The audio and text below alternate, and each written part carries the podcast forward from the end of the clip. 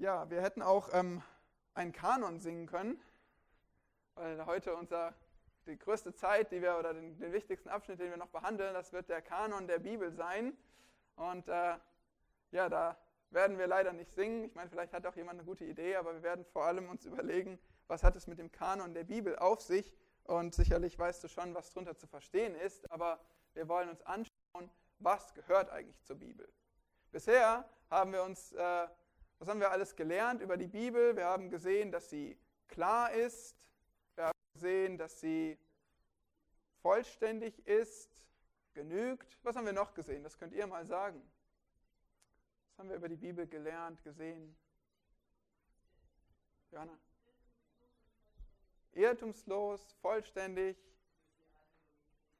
Ja, sie wird bestätigt, sie ist in Einklang mit dem, was wir finden können. Notwendig, ja, es ist notwendig, dass Gott spricht, sich offenbart, damit wir ihn überhaupt erkennen können, hören können. Ja, genugsam, vollständig genügt, ja. Ja, sehr gut. Ja, sie kommt nicht aus unserem eigenen Denken, nicht weil wir Menschen so klug sind und äh, Mut haben, uns unseres Verstandes zu bedienen, sondern sie wird uns objektiv gegeben von außen, von Gott. Sie ist erhaben, sie ist unvergleichbar mit allem anderen, äh, was geschrieben ist, gelehrt wird. Das ist ein herrliches Buch. Achtens, glaube ich, war noch, sie ist klar, genau, auch sehr gut. Siebtens, ja. Ja. Genau. Sehr gut, also diese Einheit der Geschichte, sie ist harmonisch und einheitlich. So viele Dinge haben wir festgestellt über die Bibel. Aber was ist überhaupt die Bibel? Was gehört überhaupt zur Bibel? Ist dieses Buch vom Himmel gefallen und schon hatten es die Menschen? Wie hat man festgestellt, dass diese Schriften des Paulus dazugehören und diese Schriften des Paulus nicht? Es gibt auch Briefe an die Laodicea, es gab wahrscheinlich um die mindestens vier Korintherbriefe.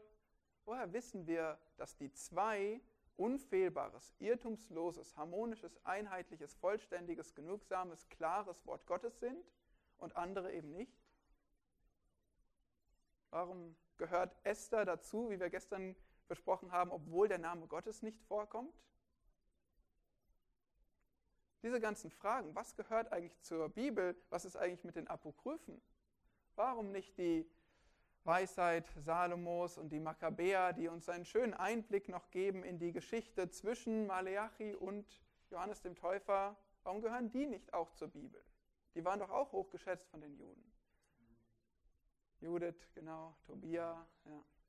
Also, diese Fragen, die äh, behandeln wir jetzt noch im letzten Abschnitt über den Kanon der Schrift. Vorher sprechen wir auch noch über äußere Kriterien. Und wo wir gestern stehen geblieben sind, ist, dass wir gesagt haben, äh, ja, lasst uns doch die gefallen hat, fortführen und zum Beispiel mit einem Museumsbesuch für einige, die wollen, führen und gemeinsam weiter uns mit Archäologie beschäftigen und ermutigt werden, dass wir sehen können, was ausgegraben wurde, gefunden wurde und was, wovon die Bibel spricht. Und äh, ja, das hoffen wir, dass wir das noch organisieren in den nächsten Wochen. Und so sind wir stehen geblieben bei, ja, das hatten wir schon, bei dem waren die älteste, das älteste Fundstück, was wir haben aus dem 6. Jahrhundert vor Christus. Und hier hatten wir den Sargon, von dem eben auch diese Stele, dieses Denkmal, Siegeszeichen des Königs II. von Assyrien, was im Pergamon-Museum steht, auch gesprochen wird in Jesaja und der vorher über Jahrhunderte angezweifelt wurde, dass es ihn je gegeben hat. Stimmt man, was es gab für 1900 und jetzt, ähm, jetzt glaubt man nicht, oder glaubt man zumindest, dass es wird beschämt, dass man es verleugnet hat. Ähm, äh, interessantes Beispiel ist ähm, der Siloa-Kanal in 2. Chronik 32, Vers 20, ähm, Vers 30. Da lesen wir vom König Hiskia, der ja von den Assyrern als das Nordreich Israel fiel, also um die Zeit Sargons des Zweiten sogar, da ähm, war Hiskia in der Hauptstadt Jerusalem von Juda und Jerusalem wurde belagert.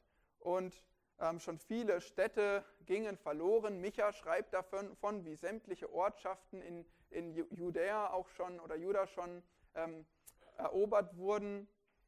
Und die Frage war, würde Jerusalem jetzt fallen? Und Hiskia betet Gott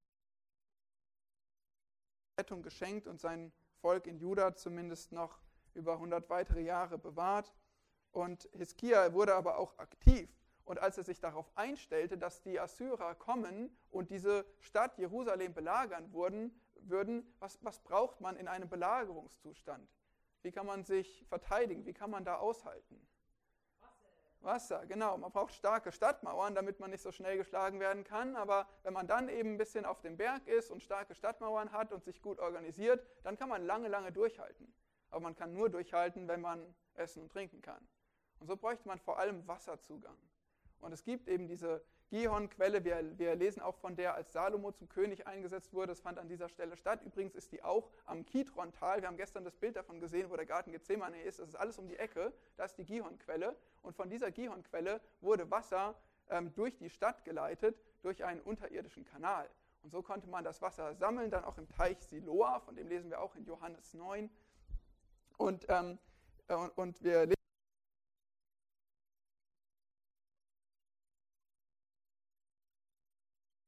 des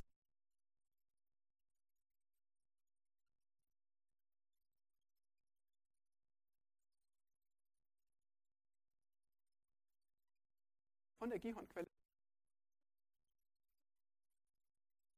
in die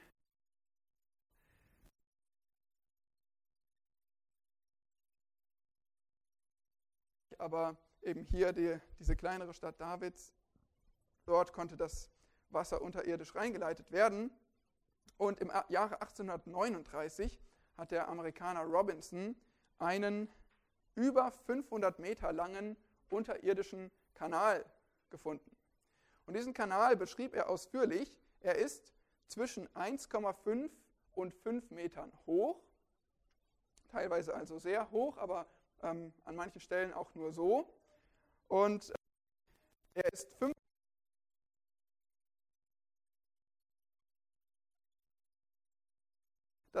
500 Meter gebaut. Er bildet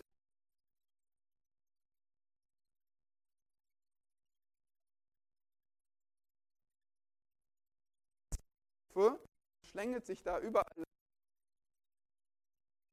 in diesen Dimensionen eben zwei Meter langen Linien äh, das Wasser am Fließen halten, ähm, Meter. und da musste man schon sehr genau arbeiten, dass das Wasser am Ende richtig ankommt und sich nicht irgendwo staut und man nicht mehr durchkommt und einfach am Fließen bleibt. Ja, und Robinson stellte eben fest, es handelte sich um eine 2500 Jahre alte Wasserleitung von König Hiskia, die er angelegt hatte in der assyrischen Bedrohung. Und was wir auch lesen, ist eben, wie dieser Bau zu, zu und ihr habt das sicherlich oder einige schon mal gehört, man arbeitete nicht nur aus einer Richtung dran, sondern in zwei Richtungen, aber ohne technische Möglichkeiten schaffen von also genauer gesagt, der große Teil von der einen Seite irgendwie sicherlich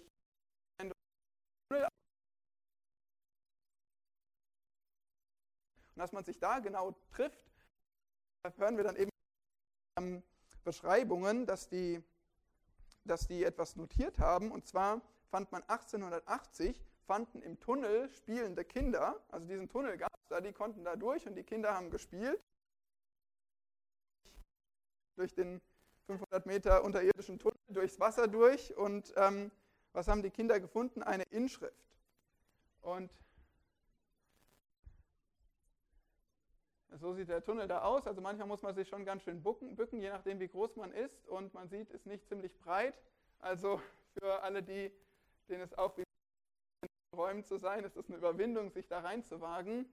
Ähm, aber da haben die, haben die Arbeiter eben gearbeitet über lange Zeit. Und dann an dieser Stelle eben, da hängt die Inschrift nicht mehr, weil was man so wichtiges, wertvolles gefunden hat und transportieren kann, das holt man raus und stellt es in Museen auf und, äh, aus und äh, bewahrt es dort.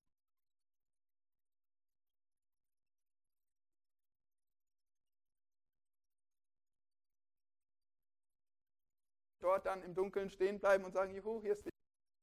Deswegen hängt die nicht hier, aber ähm, hier wird eben gesagt, genau an dieser Stelle wurde das ähm, gefunden. Dort stand eine Inschrift und die, ähm, das war ein bisschen gemein, weil die, ähm, das ist die, die war in, in Istanbul als Original und als ich in Jerusalem war, war diese Kopie im Jerusalemer Museum und als Istanbul war, hatten sie das Original endlich wieder Jerusalem zurückgegeben und jetzt äh, ist das Original in Jerusalem. Also, genau, aber es, es, gibt das Original und es gibt natürlich auch Kopien. Jedenfalls, ähm, das ist diese Inschrift und ähm, auf der Inschrift steht, die Sache mit dem war so.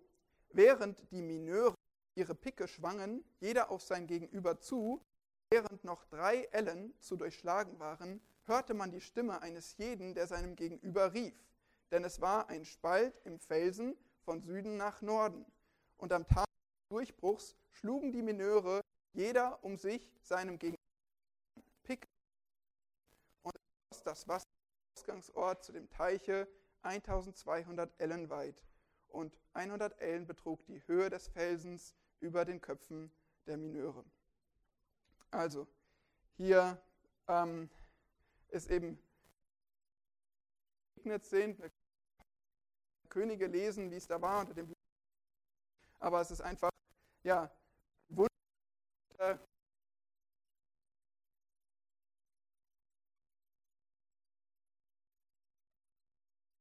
Und auch die Lagerung standen und noch einige Zeit Gnadenzeit bekamen. Aber für uns ist es einfach wieder so etwas Faszinierendes, dass wir ja, heute diesen Tunnel kennen dürfen mit der Inschrift und äh, Einblick haben dürfen, wie unter Hiskia damals gearbeitet wurde, Gott biblische Geschichte sich erst 1800, äh, also 1880, wenn man diese Dinge findet, einfach als dann auch mehr Archäologie betrieben wurde, äh, wie man ja feststellt, wow, das, das, wir lesen von diesen Dingen in der Bibel, von so einem Kanal, wir finden den jetzt hier in Jerusalem sein sollte, das ist doch beeindruckend.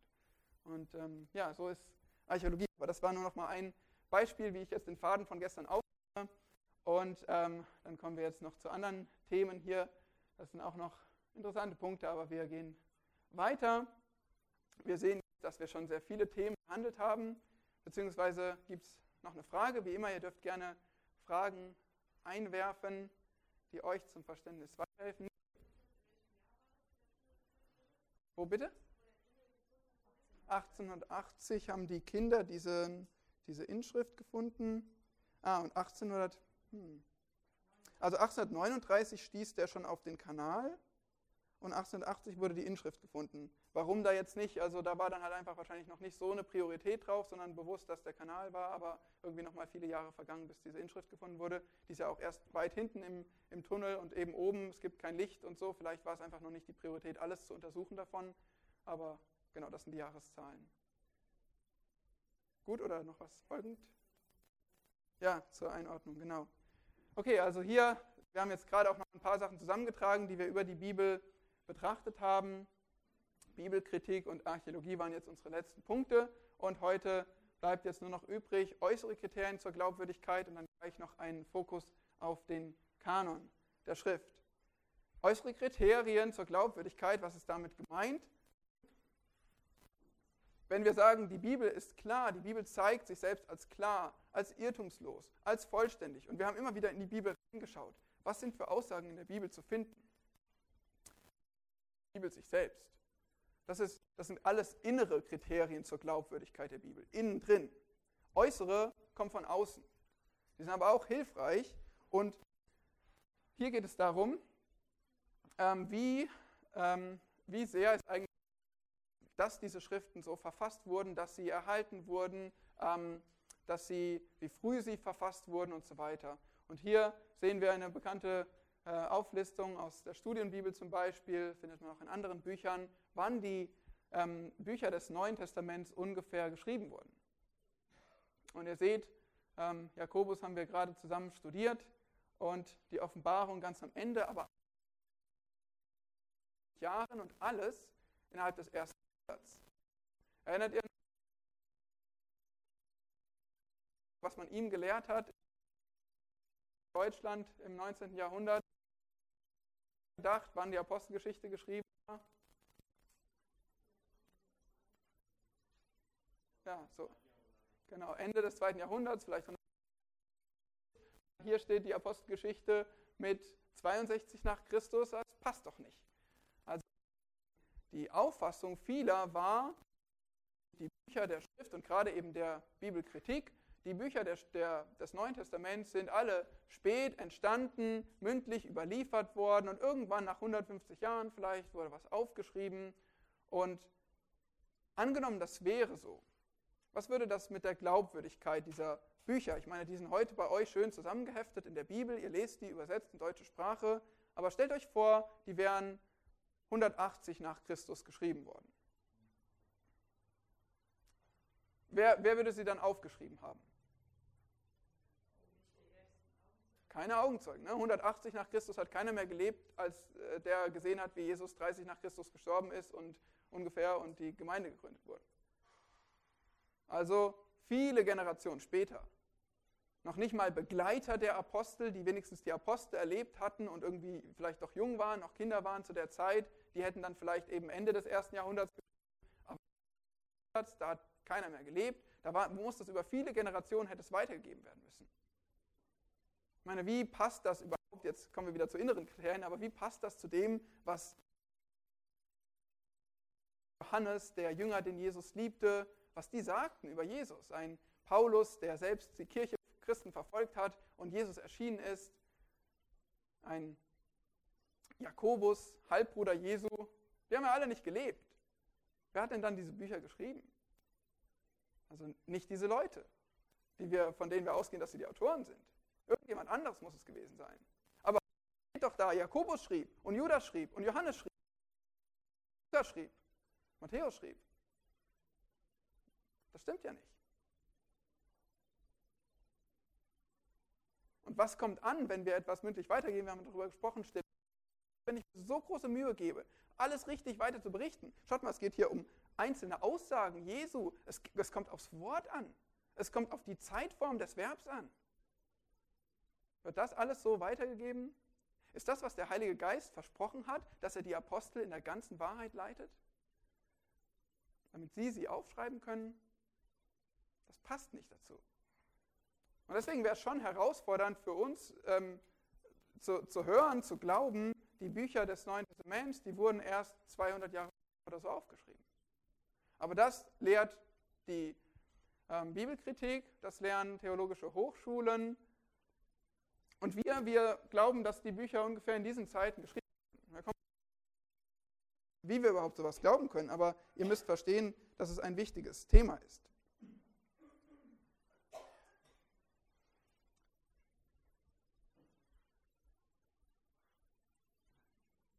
Hier geht es um die zeitliche Nähe. Wie Ereignissen wurde etwas aufgeschrieben? die Gemeindechronik, was bei der Zeit 2023 passiert ist, dann täte er gut daran oder sie, das in den nächsten Tagen zu tun. Wenn ihr denkt, in einem Jahr, ach stimmt, vor einem Jahr waren wir auf Gemeindefreizeit, da wird es euch schon schwerer fallen, euch zu erinnern, geschweige denn in 30 Jahren.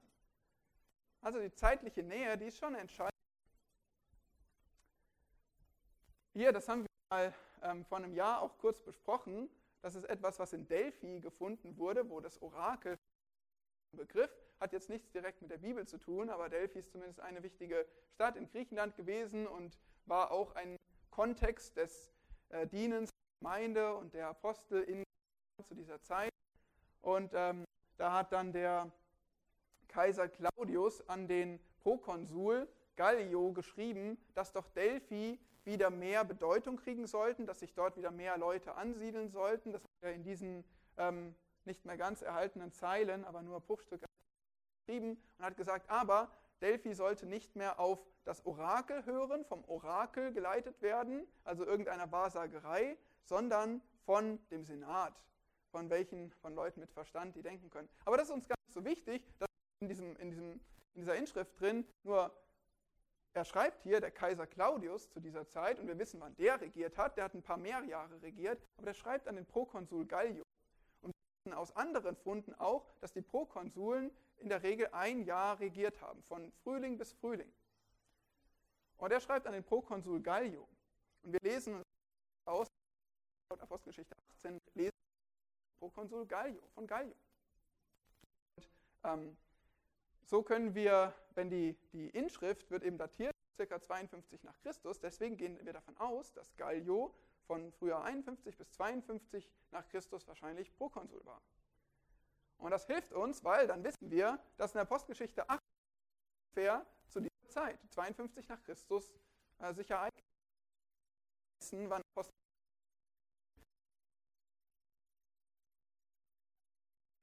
wie lange er Korinth blieb, wie lange er in Ephesus blieb, dann können wir schön zusammenstellen, wie viel früher die Missionsreisen und wie viel später welche stattfanden. Und dann war er noch in Caesarea in Gefangenschaft und in Rom in Gefangenschaft. Und wir können nicht immer auf den Tag und Woche genau rechnen, aber wir können ziemlich gut mit Jahren und Monaten und, und Jahreszeiten zumindest berechnen, wann sich die Ereignisse der Apostelgeschichte, ähm, ja, wann die stattgefunden haben und dem, dementsprechend auch wann die Briefe geschrieben wurden. Und deswegen kommen wir auf die Idee, dass die neutestamentlichen Bücher zwischen 44 und 95 nach Christus geschrieben wurden. Also so, solche Funde wiederum der Archäologie helfen uns zu rechnen und sie, sie geben uns auch wieder ein völlig unabhängiges, eine Tatsache ähm, von Jahreszeiten, die wiederum, äh, das, das, das wusste, wussten die Bibelkritiker noch nicht, äh, das wurde 1905 gefunden als sie gesagt haben, naja, alles ähm, muss viel geschrieben worden sein. Irgendwann wurden diese Theorien weniger haltbar. Aber hier sind das alles Hinweise, die uns von außen her ermutigen darin, dass unser Verständnis, das Augenzeugen aufgeschrieben haben, wirklich korrekt ist, dass das haltbar ist, dass das zuverlässig ist. Versteht ihr das? Solche Funde und die Datierung hilft uns zu sehen, ja, dann fanden die Dinge statt, Augenzeugen, es ist wirklich plausibel, dass Augenzeugen aufgeschrieben haben. Und auch wenn unsere Daten in der MacArthur Studienbibel nicht alle inspiriert sind, nicht inspiriert sind, äh, können wir trotzdem sagen, dass es eine gute Annäherung, ein gutes Verständnis davon, welche, ähm, ähm, von welchen Jahren wir ausgehen können. So, also hier geht es um die zeitliche Nähe. Weiter, also Zeit, wenn wir, wenn wir sagen, Gleichheit von vor, wenn bestimmte gegeben sind. Und das eine ist zeitliche Nähe. Also es ist ähm, wichtig, dass die Bücher nach selbst auf. Und dann geht es noch um das Alter der Handschriften. Und äh, hier ist es auch interessant und das ist ähm, in Gottes Vorsehung wunderbar gelenkt, weil ält die älteste, wo wir ganz, ganz sicher sind, ähm, die älteste existierende Handschrift von einem Teil des Neuen Testaments, die heute vorhanden ist. Wisst ihr ungefähr, von wann die ist? Was schätzt ihr? Schätzfrage, Fun Facts 100. Die älteste existierende Handschrift im neutestamentlichen Teil. Also kann auch ganz klein sein, Tobi? Ja, sehr gut. 120, 150. von Textstück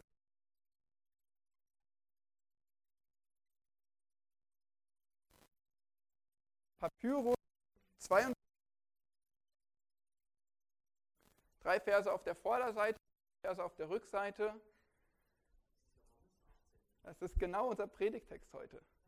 Gottes Vorsehung. Verrückt, oder? Wir haben, wir haben auf der Vorderseite Johannes 18, Vers 31 bis 33, auf der Rückseite Vers 37 bis 38.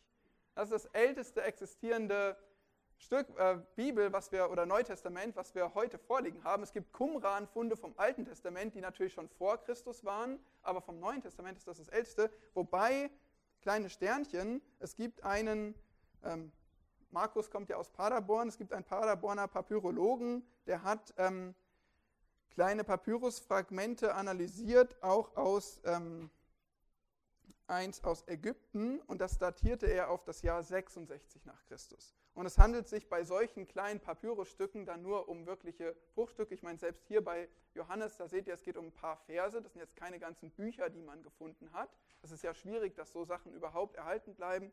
Aber ähm, er hat es auf 66 nach Christus datiert und zwar vom Matthäusevangelium, was spannend wäre, weil das auch stark nahelegen würde, dass Matthäus früh geschrieben wurde, wobei ja immer in der Quellentheorie gesagt würde, Matthäus hatte von, Lukas, äh, von Markus abgeschrieben unter Quelle Q. Also auch da wären es interessante, aber das ist umstritten. Mal nicht drauf, es ist möglich, dass es tatsächlich von 66 nach Christus ist. Und dann wurde noch in einer Qumran-Höhle etwas gefunden, von, wo man vermutet, dass es von 68 nach Christus ist, und zwar aus 1 Timotheus und aus Markus. Und das sind auch nur kleine Fetzen, aber bei denen ist es noch weniger umstritten eigentlich und war halt lange in einer, in einer Höhle verschlossen und man hat das noch gefunden. Und weil die Höhle, irgendwie, ich weiß nicht genau wie, aber man kann eben sagen, die Höhle wurde 68 nach Christus verschlossen. Das heißt, das Schriftstück muss ja von vor 68 nach Christus sein. Was interessant ist, weil wenn 1 Timotheus ungefähr 64 nach Christus geschrieben wurde und nach Ephesus geschickt wurde, dass es dann 68 nach Christus, vor 68 nach Christus in einer Höhle in Qumran kopiert äh, in Qumran vorliegen sollte und nicht in Ephesus, das wäre schon äh, sehr spannend. Und wir sind ja noch nicht am Ende der Geschichte. Wer weiß, was alles weiter erarbeitet wird und gefunden wird. Ähm, wie gesagt, so viel ist passiert, so viel ist erhalten geblieben, so wenig wurde ausgegraben, so wenig wurde analysiert und, und publiziert. Also es kann noch viel kommen. Und Qumran hat vor 70 oder so Jahren ähm, schon, die, schon unser, unser ja, Verständnis vom biblischen Text nochmal auf eine ganz andere Ebene gehoben und viele vorige Kritiker Lügen gestraft. Also die Geschichte geht weiter. Aber sie ist auf unserer Seite. Wir werden nur weiter einfach staunen können, wie die Schrift bestätigt wird. Und so ist es möglich, dass es schon Schriftstücke aus dem ersten Jahrhundert gibt, aber spätestens von 120, 125 haben wir eben ein Papyrus, ein Johannesfragment. Und ähm, von, vom Johannesevangelium haben wir auch das fast vollständige Johannesevangelium, was auf 200 nach Christus datiert wird, P66.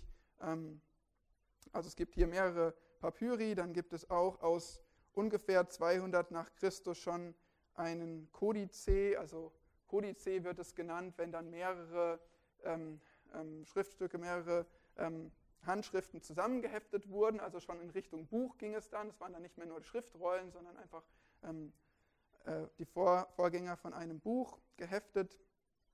Und das hat man auch gefunden, wo dann schon alle vier Evangelien und die Apostelgeschichte von kurz nach 200 nach Christus äh, gefunden wurde. Also, und das sind ja alles dann schon Kopien von Kopien an verschiedenen Orten der Welt. Also äh, das ist, ähm, sind schon alles gute Hinweise darauf, dass es eben nicht sein kann.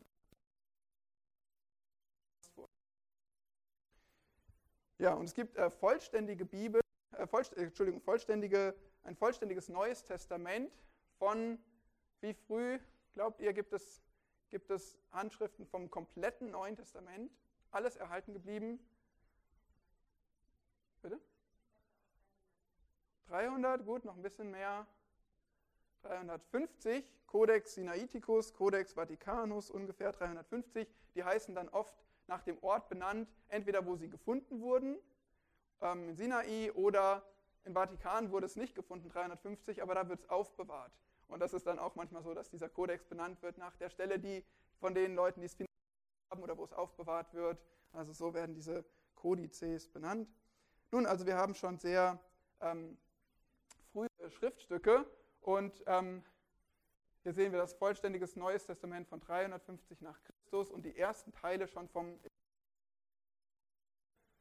und ähm, große Teile des Neuen Testaments schon viel früher. Hier diese Fragmente, hier seht ihr nochmal die ganzen Namen und die Stellen und ja, eventuellen Datierungen.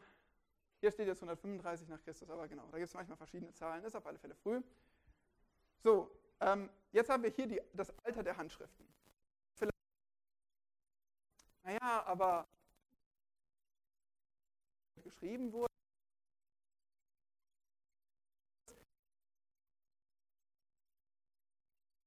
Christus vorhanden ist. Nun, diese ganze, ähm, ähm, diese ganze Skripte ähm,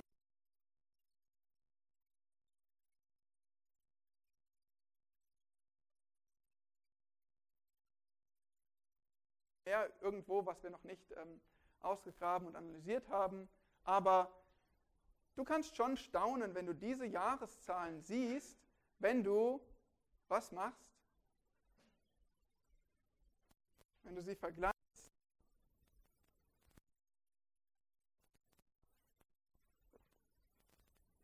Damit kannst du sie vergleichen mit anderen historischen Dokumenten. Ich meine, ihr Kinder, habt ihr, habt ihr Geschichtsunterricht in der Schule?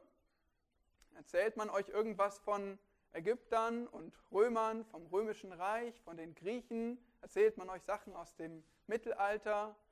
Nun erzählt man euch was von Cäsar. Habt ihr schon mal von Cäsar gehört? Ja? Und glaubt ihr, dass es Cäsar wirklich gab? Dass er ein Kaiser war, dass er Kriege geführt hat?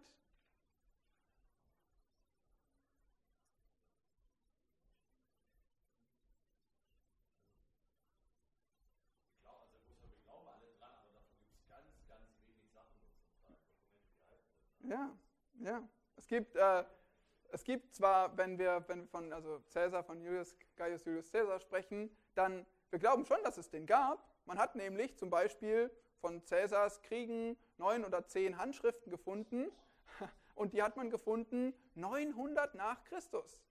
Also fast 900 Jahre nach Caesar. Und trotzdem glauben wir, dass Caesar Kriege geführt hat und siegreich war und ein großer Kaiser war. Aber dass wir das glauben, da sollten wir, also einfach nur menschlich betrachtet, wir haben schon andere Punkte angeschaut bezüglich der Bibel, aber wir sollten Dinge über die Geschichte einfach viel vorsichtiger glauben und jeder Mensch sollte das, wenn er nur nach solchen Belegen geht, viel, viel zurückhaltender glauben als irgendetwas von der Bibel. Und wenn wir, wir lesen von Historikern, von Tacitus und äh, Philo und von äh, Philosophen von ähm, Josephus, wir lesen einfach von ihnen, was sie über die Geschichte berichten, aber dass wir Manuskripte von ihnen hätten, die haben wir nicht früher als, als, äh, als Manuskripte der Bibel. Und trotzdem glauben wir deren Berichten und sie berichten auch nur im Nachgang zu Sachen von teilweise hunderten Jahren vorher. Aber dem wird Glauben geschenkt. Darauf bauen wir Geschichtsbücher auf, was, was irgendwann passiert ist, auch im Mittelalter und so. Und, ähm, und ja, wir können einfach sagen, wenn wir das vergleichen oder vor allem die gleiche Zeitphase vor 2000 Jahren vergleichen mit irgendwelchen anderen Dokumenten, die sich auf die gleiche Zeit beziehen. Das ist sehr viel weniger gibt es da und sehr viele Jahre später. Und ähm, das ist dann auch noch dieser dritte Punkt hier, Anzahl der Haltschriften, haben wir auch schon mal besprochen. Wenn wir eben 10, 14 Bücher von Tacitus, ähm, auch im ersten Jahrhundert nach Christus, dann, dann, sind, äh, dann sehen wir eben die das, sind, das sind 10, das sind 14, das sind 16 und das ist schon, sind schon die einzigen Sachen von irgendwelchen äh, wichtigen Leuten und, und von ganz vielen wurde gar nichts erhalten. Und hier haben wir vom Neuen Testament 5700 Handschriften, da zählen kleine äh, Fitzel zu, aber da zählen auch die vollständigen Neuen Testamente dazu. Dann haben wir 5700. Das sind alles ganz andere Dimensionen. Also wenn du irgendwas, einfach nur als Mensch, als egal was du glaubst, einfach als Mensch über Geschichte von dieser Zeit wissen willst, das glaub, die, die, die besten, ja, glaubwürdigsten Hinweise, ähm, die findest du in, bezüglich der Bibel, biblischen Texte. Ja, das ist schon auch ermutigend. Wie gesagt, wir glauben nicht deshalb an den auferstandenen Jesus, wir glauben nicht deshalb ans ewige Leben, wir glauben nicht deshalb, den Sohn gebar. Wir werden sehr stark ermutigt, dass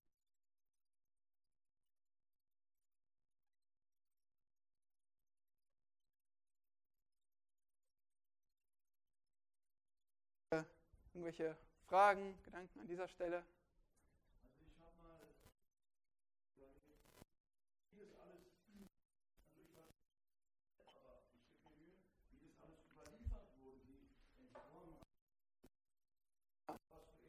Also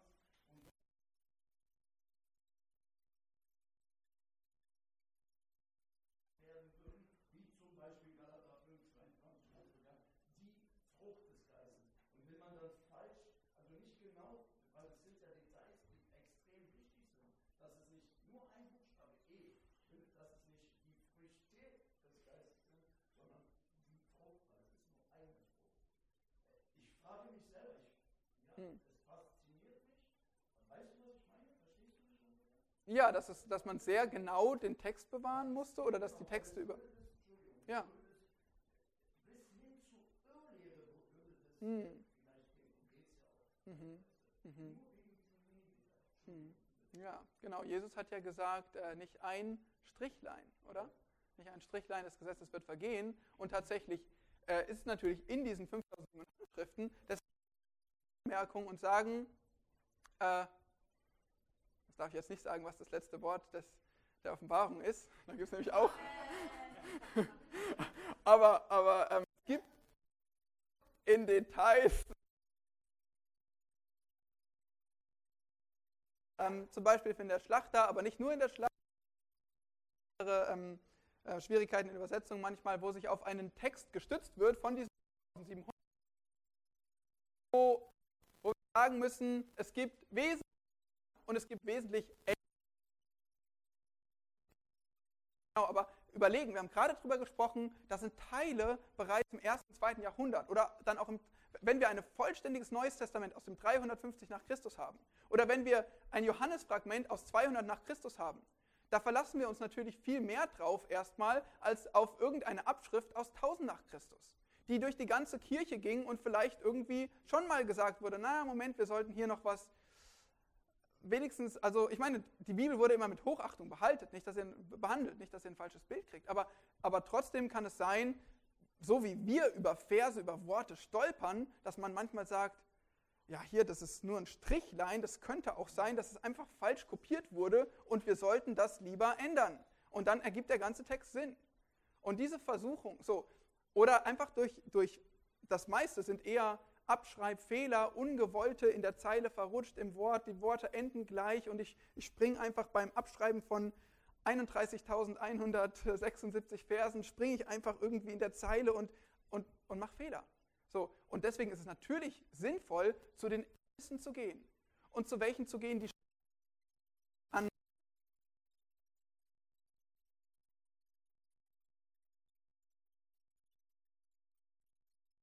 den gleichen Text finden und ähm, ähm, dann haben wir sehr viel im Gegensatz jetzt vielleicht zu einer Variante, die irgendwie wir das erste Mal 1000 nach Christus finden und sagen, ja, die ganzen anderen Texte sagen was anderes und in, hier 1000 nach Christus in dem Text steht das drin, dann sagen wir, okay, das ist wahrscheinlich nicht das Original. So. Und so, das ist jetzt Text schon, wie wir dann schauen können auf die einzelnen Buchstaben und wo wir in 99,9% Übereinstimmung finden, aber manche Details, oh, hier muss man genau hinschauen, was ist eigentlich das Original. Matthias.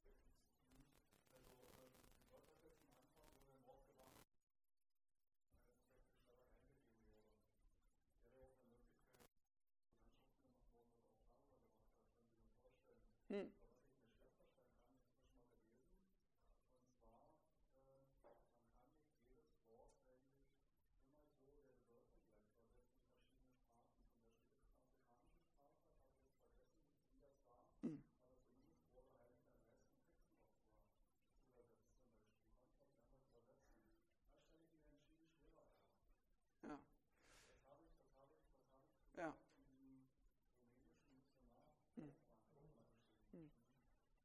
Ja, genau, das ist äh, auch noch ein spannender Bereich, Bibelübersetzung. Da gibt es genau solche Themen, auch wenn, wenn, wenn Schafe nicht existieren und nur Schweine und man irgendwie äh, sich fragt, ja, aber ich muss irgendwie ein Lamm, das ist, da steckt viel drin, ich muss das irgendwie äh, weitergeben können. Dann stellt sich eben die Frage, ähm, importiere ich Schafe auf diese Insel, damit die Leute wissen können, was Schafe sind und wir dafür ein Wort erfinden? Oder äh, wie mache ich es? Ne? Total schwierige Entscheidung, hast du recht.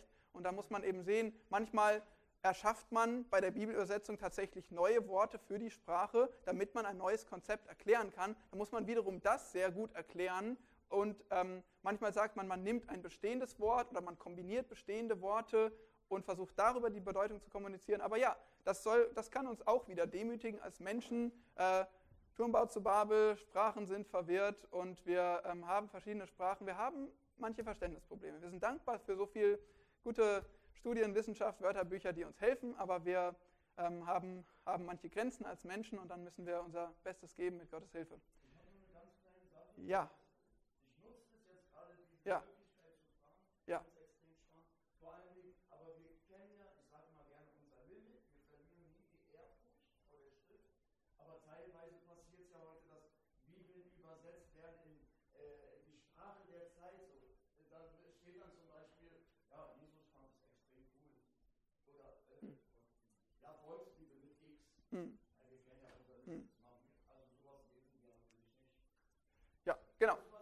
die Volksbibel lesen wir nicht und manches in die Richtung. Und genau, ist auch noch ein wichtiges Feld. Wir haben Hochachtung vor dem Wort, wir haben Hochachtung vor jedem einzelnen Wort und trotzdem darf die Sprache gerne verständlich sein. Die muss auch nicht äh, das Griechische in seinem griechischen Satzbau so weitergeben, weil dann, dann kommt bei uns auch keine Botschaft so richtig an. Deswegen ist es ein sehr, sehr schwieriges Feld, aber wir sind so dankbar. Es gibt so viele ähm, kluge Leute, die den Herrn lieben, die sich da Mühe gegeben haben in Übersetzung und weiterhin tun. Wir beten für Benedikt Peters, der sich auch wieder in so einem Projekt engagiert. Ähm, und genau, so, André.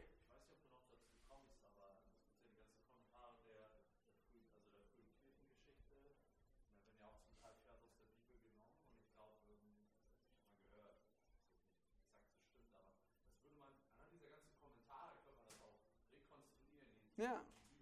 Mhm. Ja.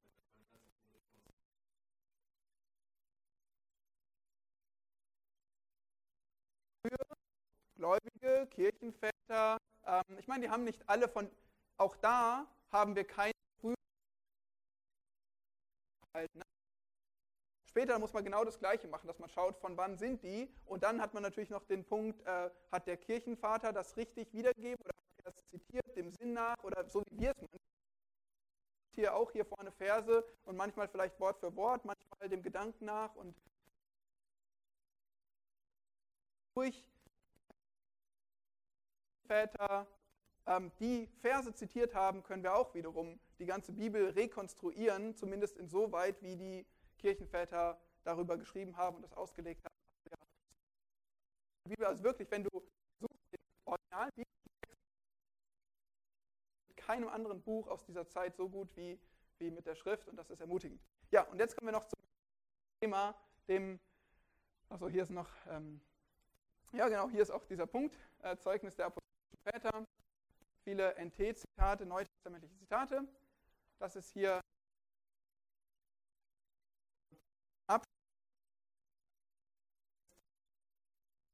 zum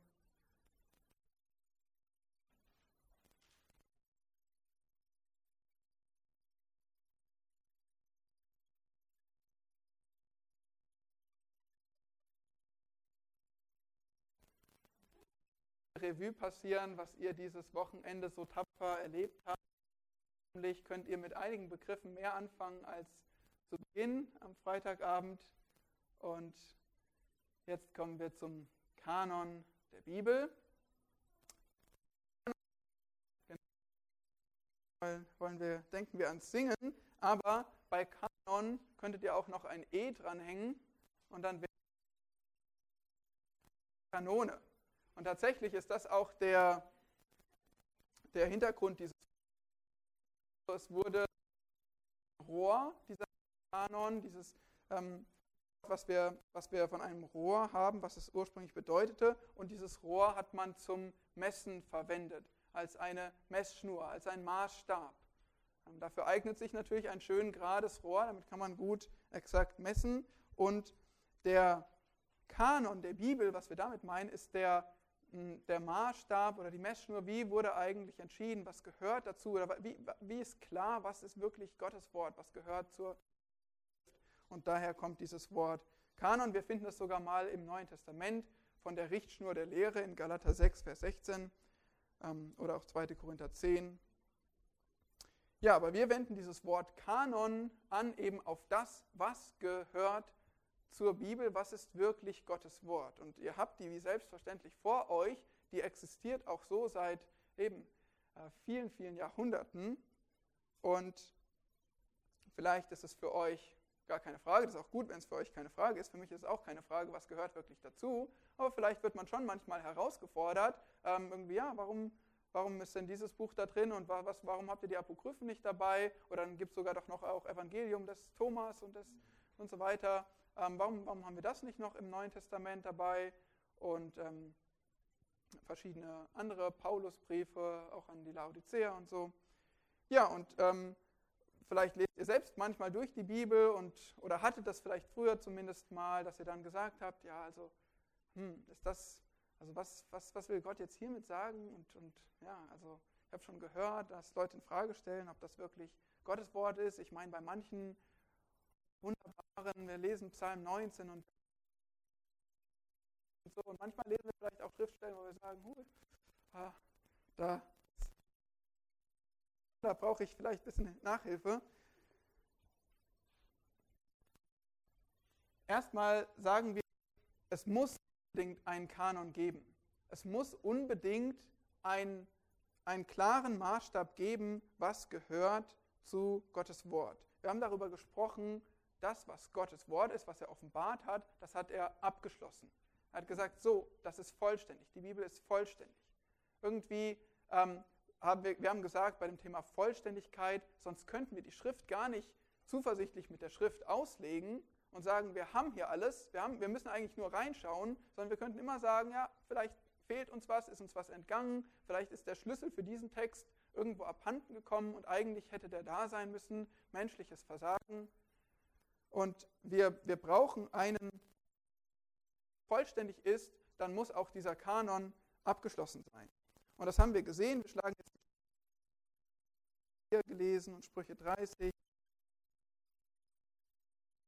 wir können nur von den Schriften, ähm, die, die zum biblischen Kanon gehören, sagen, sie seien wirklich Wort Gottes. Also es muss irgendwie klar sein, was gehört dazu. Nur dann können wir sagen, das hier ist Wort Gottes. Sonst, sonst müssten wir ähm, raten oder wären immer mit, mit Unsicherheit das behaftet. Und die Punkte, die gerade genannt wurden, nur die gottgegebenen Schriften gehören dazu. Der Kanon ist geschlossen. Und dann haben wir verschiedene Zeugnisse, zum Beispiel hier ein Schweizer Bekenntnis, das kann doch Schweizer diesen ersten Satz.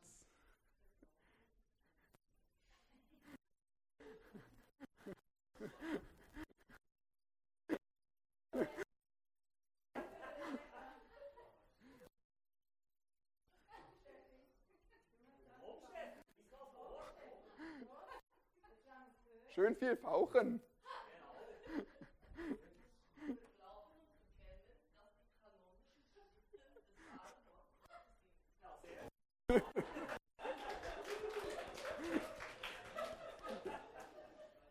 Wer möchte noch zum Sommerurlaub in die Schweiz und seine Gut. Ja, dann haben wir noch ein Westminster-Bekenntnis. Ähm,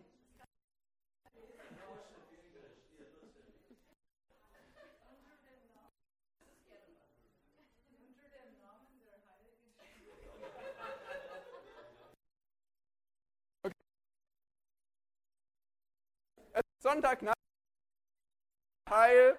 Es, äh, falls ihr euch fragt und später dazu kam, das lief nicht immer so ab. Wir waren sonst immer.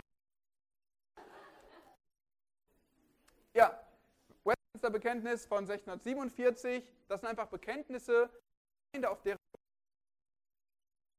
von Jahren, die haben auch schon ein, eine feste gehabt, was gehört zur Schrift.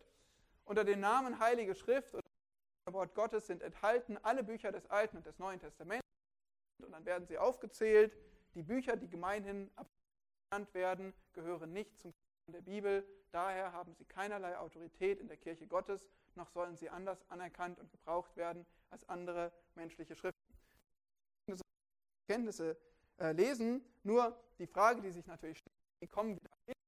Klar, dass die Gemeinde das bekennt, aber woher wissen wir, dass diese Schriften zum Alten Testament und zum Neuen Testament gehören? Woher wissen wir zum Beispiel, dass die Apokryphen nicht dazu gehören? Woher wissen wir, dass der Jakobusbrief Wort Gottes ist oder Esther oder wer auch immer dazu gehört?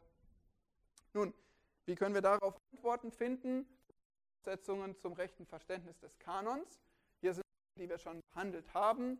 Jedes Buch des Wortes Gottes ist irrtumslos, also damit etwas dazugehören kann, klarer Fall, muss es irrtumslos sein. Sonst würde alles, was wir besprochen haben über die Bibel, hinfällig sein. Wir haben nämlich so viel Mühe reingesteckt, aufzuzeigen, dass die irrtumslos ist, also muss auch jedes Buch, jeder Text, jeder Abschnitt, der dazugehört, irrtumslos sein. Die Bibel hat ihre Autorität von Gott, nicht von Menschen. Das ist ein wichtiger Punkt, wenn es um die Frage des Kanons geht, weil manchmal denken wir,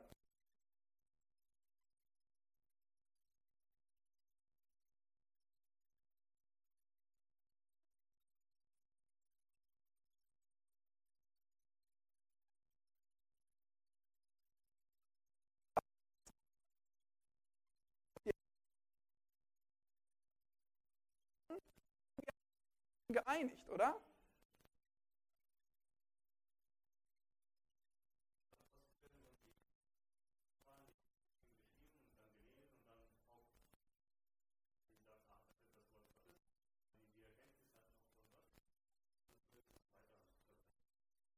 Teil der dass ja, dass ja damals schon die Schriften empfangen wurden, gelesen wurden und auch konnten. Ja, ist das hier, können wir dieses annehmen? Und, und wie, wie haben wir gelesen? 1. Thessalonicher 2, Vers 13. Was haben die Thessalonicher mit den Worten von Mitarbeitern gemacht?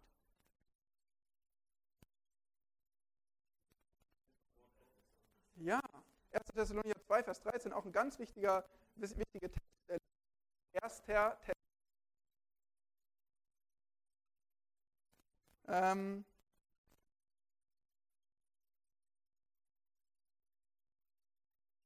Darum danke ich als ihr das von uns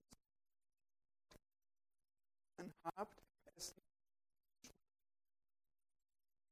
das, was es in Gottes euch, die ihr gläubig seid. Genau richtig, wie du sagst, alle damals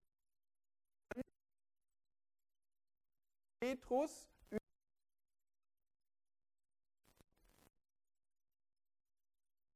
die den Schriften zur also wir auch genau das einmal Empfänger nehmen an, was sie zu lesen bekommen von Aposteln, dann bestätigen sie sich gegenseitig und Paulus zitiert Lukas und 5. Mose.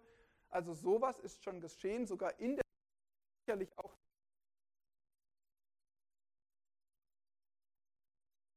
ja trotzdem so, dass wir irgendwie sehen, Bischöfe und Kirchenväter, denen wir sonst in vielem vertrauen, die, die irgendwie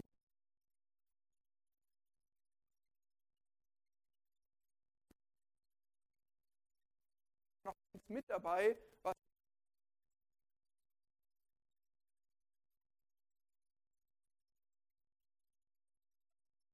bestimmt. Sie haben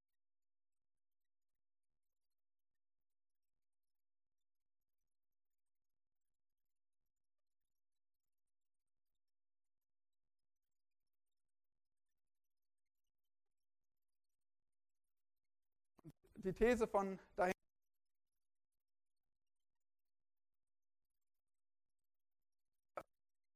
Nochmal nachfragen. Gott beglaubigt sein Wort. Gott ist die Autorität hinter dem Wort. Gott inspiriert, gibt es ein. Dann kann auch der Kanon, das was dazugehört, nur von ihm kommen. Nur, wir Menschen müssen es natürlich anerkennen. Und trotzdem, was der Kanon ist, was dazu gehört, haben nicht Menschen festgelegt, hat Gott festgelegt. Gott musste Menschen gebrauchen, es zu verstehen, was er festgelegt hat. Aber wer hat den Kanon festgelegt? Gott. Vielleicht ist das eine, ist es ein bisschen kompliziert, ähm, gerade irgendwie auseinanderzuhalten, aber es ist doch wichtig, das zu sagen. Der Kanon ist nicht, was wir Menschen, dass wir Menschen Gottes Wort machen,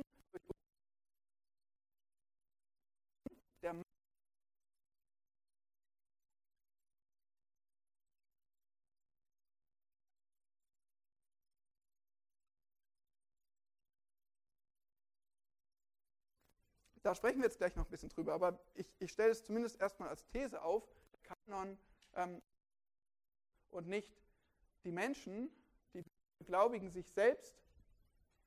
Gottes geschriebene Offenbarung ist vollständig, haben wir schon gesagt, deswegen legen wir Schrift mit Schrift aus. Die Entstehung des Kanons ist Gottes Werk, genauso wie die Inspiration. Anders, aber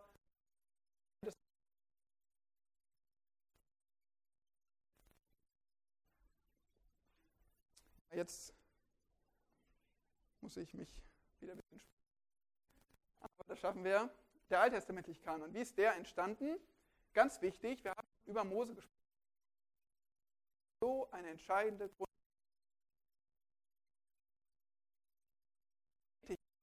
Was da passiert.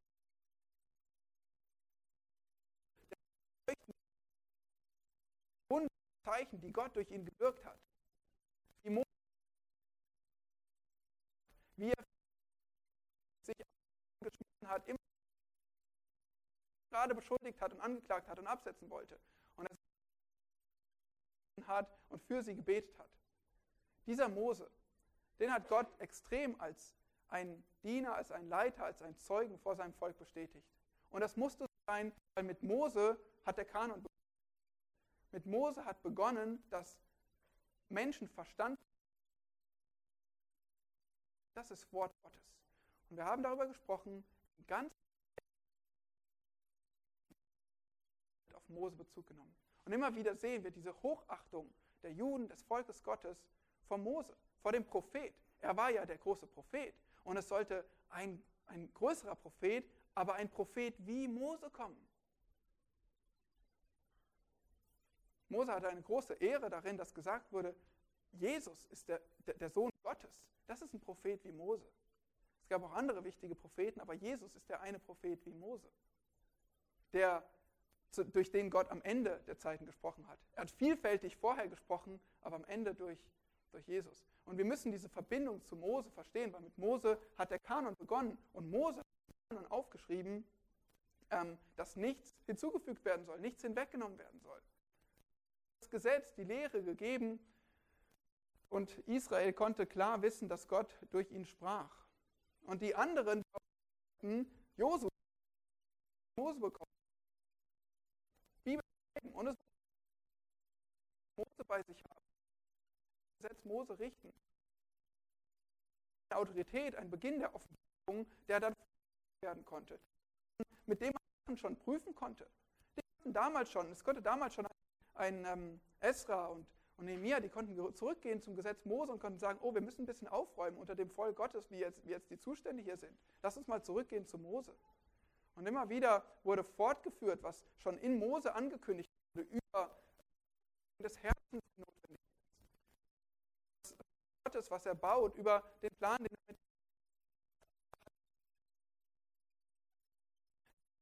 vor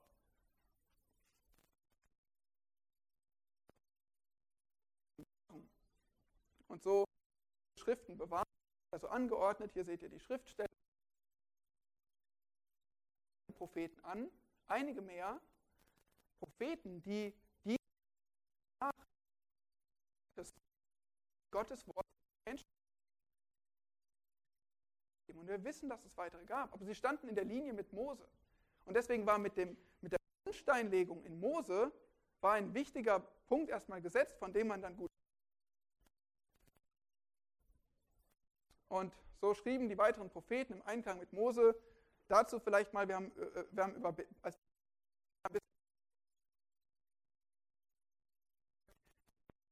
die gegen künftige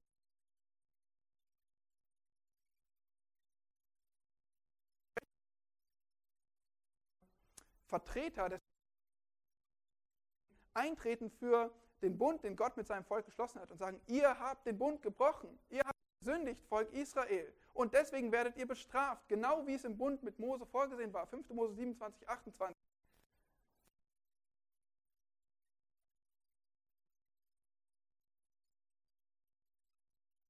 angekündigt hatte. Und so Einklang. Und das ist jetzt nur eine grobe Zusammenfassung. Ich versuche zumindest den Punkt zu betonen, dass Gott Mose ganz besonders gebraucht hat und so das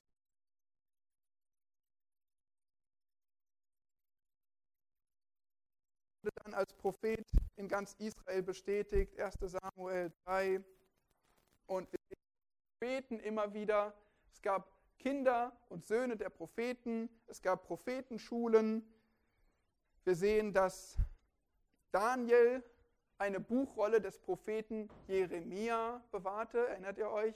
Daniel las im Exil Jeremia, sein Vorgängerprophet. Und immer wieder lasen diese Propheten von anderen Propheten, nicht nur das Gesetz Mose wurde bewahrt, sondern da, wurden schon, da wurde schon andere Schriften der Bibel bewahrt. Schriften von Propheten. Und dann wurde da drin gelesen und gesagt, Gott hat doch durch Jeremia angekündigt, 70 Jahre Exil. Die 70 Jahre sind um. Jetzt muss was passieren. Und Daniel hat gebetet. Hat sich gestützt auf Wort Gottes durch Propheten. Und die Propheten verwiesen untereinander auf andere Propheten, zitierten sie und Der letzte Prophet Malachi beruft sich auch nochmal auf Mose und kündigt aber auch einen neuen Boten des Bundes an. Ja, dann haben wir das haben wir alles angeschaut, wie, die, wie Jesus die Schrift beglaubt. Neutestamentlichen Autoren lesen immer wieder den Schriften gesprochen. Alle Schrift ist Gott eingegeben, Gott gehaucht, Überzeugung. Die ganze Schrift, was die Schrift ist, achtet drauf, sie sprechen von der Schrift. Von der Schrift.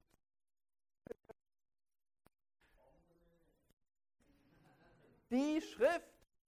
Ein Zusammenhang, eine Einheit. Es gab ja irgendwo existieren verschiedene Schriften, die zum Wort Gottes gehören, aber welche das sind? Hm. Nein, die Schrift. Alle Schrift von Gott eingegeben. Und du wurdest von Kind an in diesen belehrt, Timotheus. Und da gibt es etliche Stellen, die von der Schrift sprechen. Ihr seht das, wenn ihr Neues Testament lest. Und dann erkannten die Juden eben diesen T-Kanon in der intertestamentaren Zeit zwischen den Testamenten.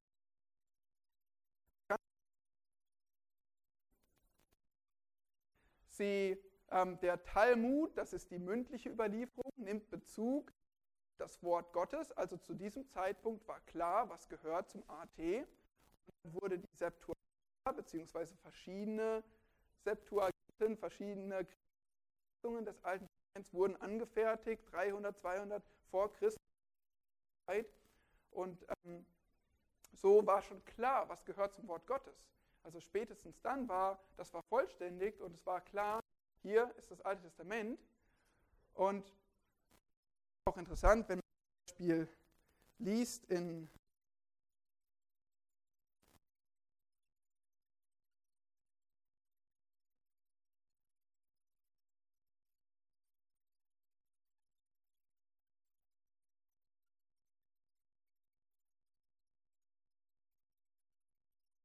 Heilige Geist Israel. Das steht im Talmud. Der Talmud, da sagen sie in ihrem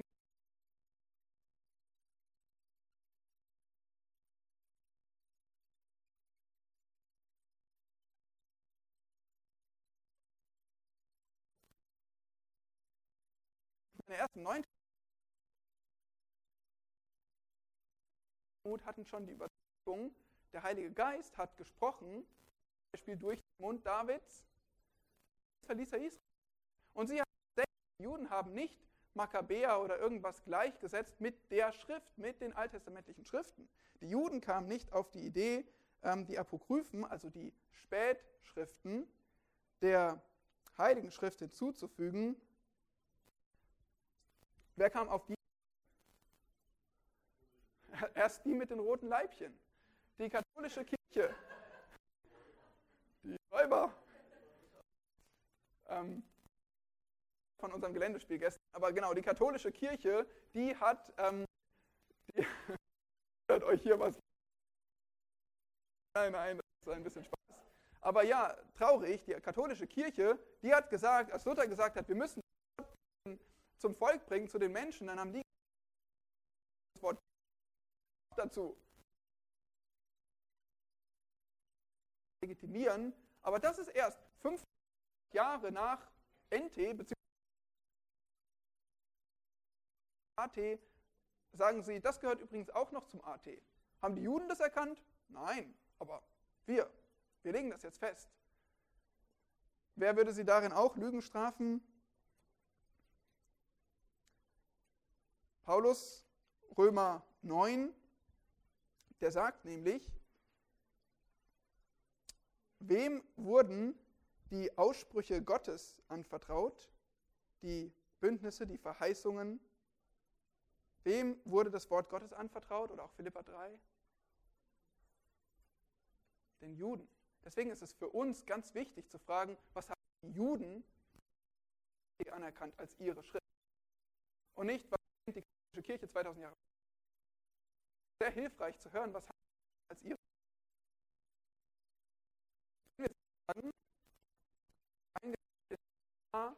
die fünf Bücher Mose, die Schriften. Aber was gehörte dazu? hier ist dieses Zitat aus dem Talmud. Ähm, ja, hier Makkabäer zum Beispiel sagt, seit den Tagen der Propheten nicht mehr. Makkabäer sagt, die Tage der Propheten, Gott spricht nicht mehr. Sagen die, Gott spricht nicht mehr. Tage der Propheten sind vorbei. Interessant. Lieber wollten die Juden, schreibt, ein, schreibt eben Philo, lieber wollten die Juden 10.000 Mal sterben, als dass sie es zuließen, dass ein einziges Wort in ihren heiligen Schriften verändert würde. Das ist jetzt der Kanon des Alten Testaments, aber sein, dass die Juden erkannt haben, über die Zeit gewusst haben, was ist Wort Gottes. Und hier ist Josephus, der jüdische Historiker, und der ähm, sagt eben nicht Zehntausende einander widersprechender und widerstreitender Bücher gibt es bei uns, den Juden, sondern nur 20 Bücher, die die Beschreibung des ganzen Zeitraumes jüdischer Geschichte enthalten. Sie werden mit Recht für glaubwürdig gehalten, vom Tode des Mose, ja, 5. Mose 34, bis zu Artaxerxes, der nach Xerxes als König über die Perser regierte. Also da sind wir dann bei der Zeit von äh, den die nachmosaischen Gegebenheiten ihrer Zeit in 13 Büchern aufgezeichnet. Die übrigen vier enthalten Loblieder auf Gott und Lebensregeln für die Menschen. Und da haben wir jetzt können wir euch auch hört, könnt ihr nachlesen, können wir euch aufzeigen, wie die Juden ihre Bücher geordnet haben. Wie kommen sie auf 22? Zum Beispiel besteht aus ähm, weil die kleine Propheten waren, stand zwei und so weiter. Und dann haben Ruth als wieder bei Jeremia und so ergeben sich dann 22 und es sind also genau diese, ist genau der gleiche Inhalt wie in unserem Alten Testament. Und das haben die Juden sehr akribisch bewahrt. Seit vielen Jahrhunderten hat niemand die Kühnheit gehabt, den Schriften etwas hinzuzufügen oder von ihnen etwas wegzunehmen oder an ihrem Inhalt etwas zu ändern. Selbst den Talmud, sondern nur mündlich überliefert, weil sie so einen Respekt hatten vor dem geschriebenen Wort Gottes. Mittlerweile gibt es den Talmud aufgeschrieben, aber er heißt immer noch die mündliche Überlieferung, weil sie es trennen. Geschriebenes Wort Gottes und unsere Überlieferung.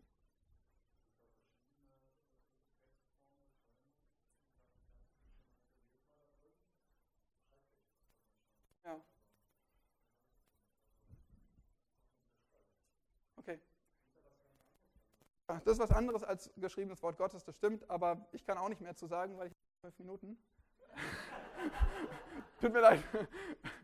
Also die Juden erkannten äh, den AT-Kanon an und ähm, hier geht es jetzt über zu uns im Neuen Testament, uns Christen.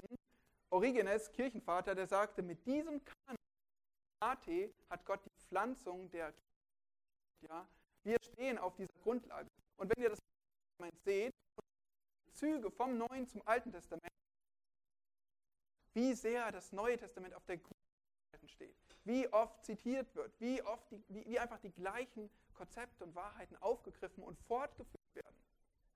Das äh, wurde gesagt, das ähm, Neue Testament liegt im, nee, das Neue Testament ist im Alten verborgen, das Alte Testament ist im Neuen ent, nee, enthüllt, genau, ja. Also so sagte jemand über NT und AT und ihre Verbindung. Mit Malachi war der Kanon geschlossen und die Juden haben nichts mehr akzeptiert. Und wir könnten auch über die Apokryphen inhaltlich sprechen, mit Irrtümern und einfach, ähm, was sie lehren. Sie beanspruchen auch nicht inspiriert zu sein. All das, was wir uns angeschaut haben, so spricht der Herr. Du Haggai oder in, in Haggai siehst du das äh, ähm, in fast jedem Vers, so spricht Jahwe. So erging das Wort Jahwes. Machen die Apokryphen nicht in diesem Sinne. Ja, und das, äh, der Kanon des Neuen Testaments, den, ähm, da spurten wir jetzt leider durch. Ähm, dann habt ihr es gleich geschafft, aber sonst müssen wir halt einfach da noch mit, mit Fragen im Nachgang anknüpfen. Tut mir leid, das äh, ist jetzt knapp. Was hat Jesus gemacht? Darüber haben wir gesprochen. Aufmerksamkeit. Wir schauen angekündigt, er wird aufgeschlagen. Er hat gesagt, dass ich euch gelehrt habe, sprich auch künftige Dinge enthüllen, offenbaren. Und genau das ist auch geschehen. Künftige Johannes Prophetie, es wurde enthüllt, auch in einigen Paulusbriefen angekündigt von Jesus, dass das geschehen würde. Die Autoren wurden das Wort Gottes lehrt, 2, Vers 13 haben wir gelesen. Sie bestätigten die Schriften gegenseitig, haben wir auch gerade angesprochen. Ihre Schriften wurden kopiert und verbreitet. Kolosser 4, da sagt Paulus ja, sorgt dafür, dass euer Brief, der Kolosserbrief, die Heilige Schrift, auch in Laodicea gelesen wird und auch ihr den Brief aus Laodicea lest. Brief von, aus Laodicea haben wir schon drüber gesprochen, Kolosserauslegung ist eine andere Geschichte, aber der Kolosserbrief, die Heilige Schrift, sollte weitergegeben werden, auch an anderen Orten gelesen werden. Und so wurden die Schriften im Neuen Testament auch verteilt und an vielen Stellen wertgeschätzt. Der Kanon, auch gesagt, war nicht das, was die Menschen anerkannten, sondern das, was Gott gegeben hat. Der Kanon der Heiligen war genau das, was vorlag. Das heißt auch, wann war der Kanon komplett? Mit der Offenbarung circa 95 nach Christus. Der Kanon war nicht komplett 360, 67. Der Kanon war komplett wahrscheinlich ungefähr 95. Wichtiger Punkt, weil der Kanon ist das, was Gott als seine Messschnur gibt, als seine heilige Schrift gibt. Und wir Menschen, wir waren nicht ganz so schnell, es war nicht ganz so leicht, das anzuerkennen. Und das sagen wir jetzt als letzten Punkt. Glauben, dass der Kanon das ist, was Gott als, was als Gottes Wort bereits vorlag. Entschuldigung fürs. Vierter Punkt. Kanonbildung, äh, der Prozess des Wachstums und ihr kriegt die Folien gerne. Wie wurde der neutestamentliche Kanon dann anerkannt? Nun, es gibt Erkennungsmerkmale einer kanonischen Schrift. So können wir die alle prüfen. Natürlich, so Sachen haben wir schon besprochen. Musste geschrieben sein von einem Propheten oder Apostel oder einem sagt, die Apostel, die Propheten wird er gebrauchen, um Schrift aufzuschreiben. Ihnen wird er die Worte geben. Das heißt, wir achten darauf, hat es ein Apostel geschrieben oder wenigstens ein Mitarbeiter, der unter dem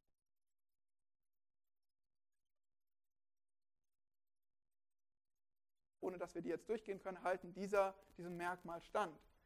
Das Buch bezeugt von sich selbst, es ist Gottes Wort. Da haben wir einige Schriften, einige Stellen angeschaut. Es wurde vom Volk des Alten anerkannt? Wie wurden diese Schriften empfangen? Ja, wurde etwas, so wenn wir an die Pseudepigraphen, wenn die, diese Spätschriften des Neuen Testaments, dieses Evangelium des Thomas und so weiter schauen, die wurden abgelehnt. Die sind teilweise voller Irrtümer, voller verrückter Ideen. Das ist was anderes als ähm, Neues Testament. Das wurde vom Volk Gottes allgemein anerkannt, ist klar, Irrtum, all diese Merkmale, die wir uns angeschaut haben noch was? so, ich glaube, hier müsste es enden. Ja. Gott schloss den neutestamentlichen Kanon, haben wir uns angeschaut, Offenbarung 22, da war er komplett. Und die Christen haben es erkannt, aber es hat ein bisschen gedauert.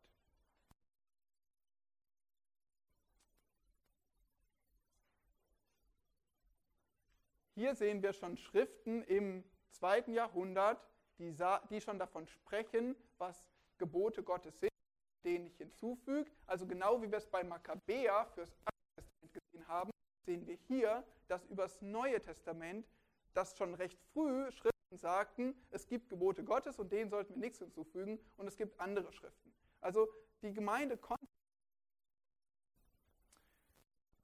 konkret,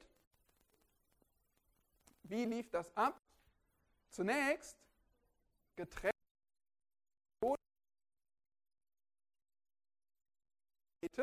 Laodicea und Kolosse, aber dass der Brief der Kolosser nicht so einfach. Erstmal zirkulierten diese Briefe, wurden weitergegeben und das ging nicht bei jeder Schrift gleich schnell. Der Epheserbrief war wahrscheinlich von der Haupt wurde an viele andere Gemeinden, das ging dann schneller, aber bei anderen Schriften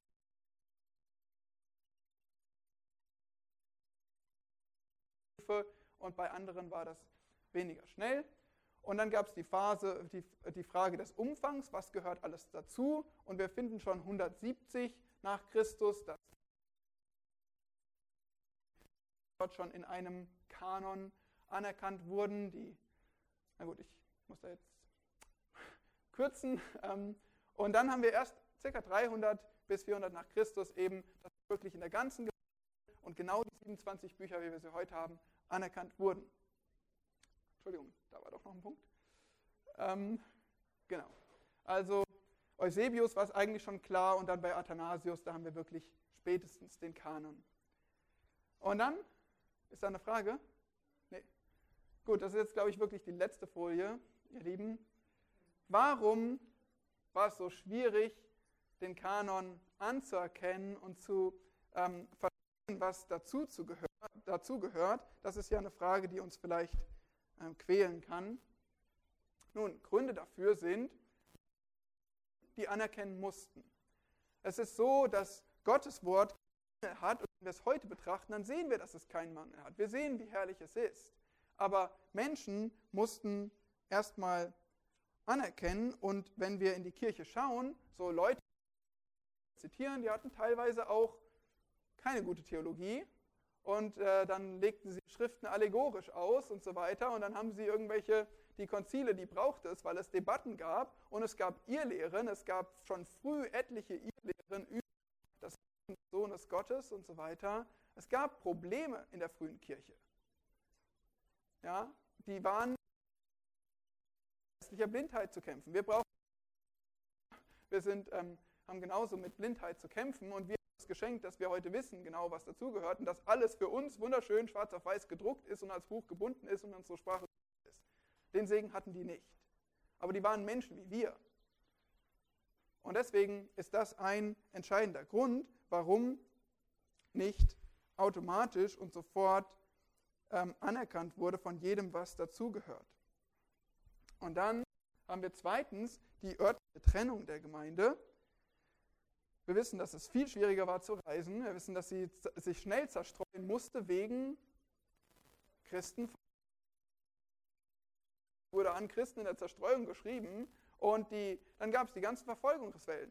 Warum konnte der Kanon anerkannt werden? Warum konnte es ein Konzil geben in den 325ern und 60ern nach Christus? Weil dann Konstantin, Kaiser Konstantin, legitimiert hat. Bitte was? Ja, 313, Mailänder Edikt, Edikt. Mal nur die Verfolgung gestoppt und gesagt, wir erkennen das Christentum an und dann wurde Religion des Reiches gemacht.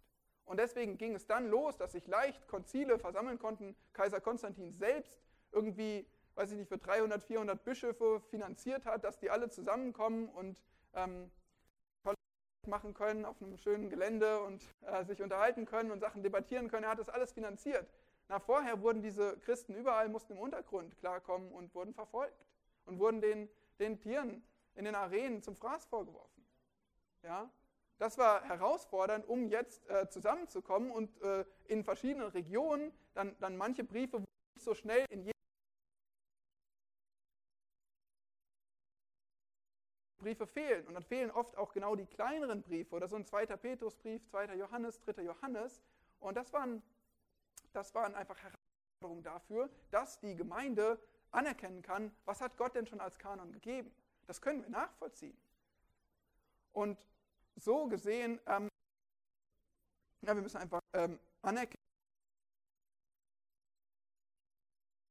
dass die Gemeinde gebraucht hat. Übrigens, wenn wir von der Gemeinde sprechen, ist es natürlich die Gemeinde, die Christus gestiftet hat. Aber das war ja nicht eine zentrale, organisierte, regierte Gemeinde, vor allem nicht in Verfolgungszeiten. In der römisch-katholischen Kirche lief es dann mehr so. Aber erstmal war das überhaupt nicht so. Das waren ja kleine, winzige Ortsgemeinden an verschiedensten Orten, die sich äh, irgendwo ja, versammeln mussten im Untergrund und keine Bibel vor sich liegen hatten, sondern irgendwie vielleicht wieder hörten, hey, wer, weißt du schon, hast du schon mitgekriegt, es gibt noch, ein, es gibt noch einen Brief, aus der, der zur Bibel gehört, noch ein Brief, Wort Gottes, ja, toll, den will ich also wie, wie wir vielleicht sind, wenn jetzt ein super tolles neues gebracht wird und wir sind begeistert davon. Aber die haben dann gehört, Wort Gottes, wirklich Wort Gottes, kann noch mehr dazugehören als die 14 oder die 17, die wir schon haben. Wow, mehr, ja wirklich, Wort Gottes. Und und dann konnten sie das alles auch sehen, ja, okay, von wem geschrieben, irrtumslos, klar, hilfreich, harmonisch, einheitlich und sagen, ja, stimmt, ich sehe auch, das ist Wort Gottes. Aber so, ja, wir wissen nicht genau, wie es gelaufen ist, aber versuchen uns da ein bisschen hinein, hinein zu versetzen. muss das kritisch, ähm, kritisch geprüft werden. Ähm, wir mussten gegen ihr Leben verteidigen und dann eben, dann gab es auch andere Schriften, die zu legitimieren. Das war herausfordernd. Ich meine, wie schwer ist unser Kampf gegen ihr Lernen? Was machen wir, wenn jemand mit einer neuen Theorie gut guckt, berücksichtigt, ist das wirklich korrekt, wie der es darstellt, oder geht der irgendwo daneben? Aber damals einfach, da, da gab es nicht so eine einfache Möglichkeit, alles nachzuprüfen, die Schrift zu haben und sich äh, zu sagen, okay, ich, ich höre mir jetzt erst zu gepredigt hat, geschrieben hat und so. Keine Chance. Schwieriger. Okay, und so mussten sie gegen ihr Lehren kämpfen und äh, ja, wir können einfach vielleicht abschließend sagen, ähm, Gott, natürlich diesen Prozess, oder einer hat es gesagt, ähm, dieser Gott, der dahinter steht, dass er überhaupt hat, hat, sich verständlich gemacht hat. Dahinter gestanden, dass diese Bücher so und die halten der Prüfung stand. Ich meine über Archäologie und sind. Was wäre denn tatsächlich Apostelgeschichte äh, aller möglichen Lügen überführt würde? Dann hätten wir auch Schwierigkeiten mit diesem Prozess der Anerkennung des Kanons. Aber wir, wir können einfach nachprüfen, heute wir können kritisch nachprüfen und wir sehen, dieses Wort steht stabil. Warum? Weil Gott es als Gottes Wort gegeben hat, weil er den Kanon festgelegt hat. Ja, es hat gedauert, bis alle Menschen, die ganze Gemeinde es anerkannt hat. Aber auch wieder steht dieses Buch so felsenfest. Die katholische Kirche immer wieder jemand, der versucht, was hinzuzufügen, aber wir als Gemeinde Christi, ob du in Berlin bist oder in Dortmund oder in München oder in äh, Kasachstan und in ähm, USA und in der Schweiz, wo auch immer du hingehst, du findest dieses Wort Gottes. 66 Bücher. Gott hat es doch bewahrt. Vielleicht nicht genauso, wie wir es gerne hätten, dass wir sagen können, schon 100 nach Christus war das alles so. Okay, wir erkennen es an, aber er hat es bewahrt. Punkt. Und es ist doch auch ermutigend, wenn wir es mal so betrachten, dass es 300 Jahre gedauert hat oder 250 und das so kritisch wurde und dass aufgepasst wurde, dass eben nicht die Didache das einkam und der Clemensbrief an Korinth. Aufgepasst wurde, dass kritisch geprüft wurde und dass, dass ähm, das Zeugnis davon, wie Gott über sein Wort gewacht hat und sichergestellt hat, dass es so festgestellt wurde von den Gläubigen und so bewahrt wurde. Und ja, jetzt fünf Minuten habe ich überhaupt nicht gehalten, aber ähm, ihr dürft ähm, umso mehr Kaffee trinken und reinhauen beim Kuchen essen, weil ich habe euch ja nur eure Mägen noch ein bisschen mehr geholfen zu verdauen und bereit zu werden für das letzte Kaffeetrinken. Sehr gern geschehen. Ähm, ich bete noch zum Abschluss und wenn machen wir das irgendwie später. Lasst uns den Herrn ehren.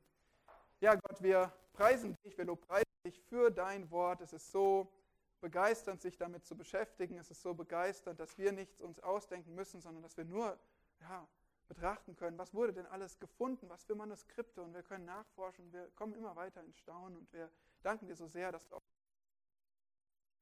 uns schwachen, geistlich blinden Menschen geholfen hast, es doch irgendwie zu verstehen, was dazugehört und dass du es bewahrt hast über Jahrhunderte, Jahrtausende jetzt sogar.